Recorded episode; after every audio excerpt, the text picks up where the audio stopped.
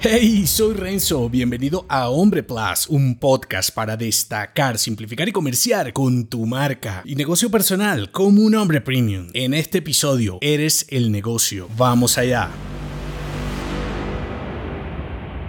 Los hombres brillantes tienen negocios más prósperos, significativos y fáciles de gestionar, o por lo menos eso creemos. Envidiamos a los tipos inteligentes que se la pasan genial con sus negocios y en realidad es que crean negocios a su semejanza. Cuando entiendes que tu mentalidad se refleja en cada acción que ejecutas, en cada idea que se te ocurre y en cada negocio que emprendes, se te revela que así intentes de mil maneras ponerle personajes que no no eres a tu negocio seguirán reflejando lo que sí eres y piensas. Y las ideas que te hacen un hombre más inteligente nunca se te ocurrirán. Y si te las planteas, las descartarás inmediatamente porque el muro de tu patio no te deja ver al otro lado de la calle. Por eso es tan complejo sacar adelante emprendimientos que no te representan o que no reflejan lo que realmente eres, tu ADN de marca. Porque sería una carga muy pesada de arrastrar Además, te daría más trabajo irradiar confianza, atraer clientes y vender tus soluciones naturalmente. Recuerda este episodio, salta al otro lado del abismo, arriesgate a ser tú mismo. Te lo dejo enlazado. Así que si quieres mejorar, rediseñar y potenciar tus negocios, lo primero es cambiar y repotenciar tu mentalidad. Suena cliché, lo sé, sin embargo, no hay más. Con una mentalidad limitada y mediocre, solo abrazarás ideas, tácticas y estrategias estrategias limitadas y mediocres. En cambio, con la mentalidad de un hombre más avanzado podrás romper los muros de tu cárcel de creencias y no solo ver más allá de lo que ven tus clientes, sino que podrás superar los miedos que te impiden avanzar ahora mismo. Entonces, si realmente quieres tener negocios de alto nivel, primero sé un hombre de alto nivel y verás cómo tendrás un negocio más próspero, significativo y fácil de gestionar. Si te gustó este episodio, entérate de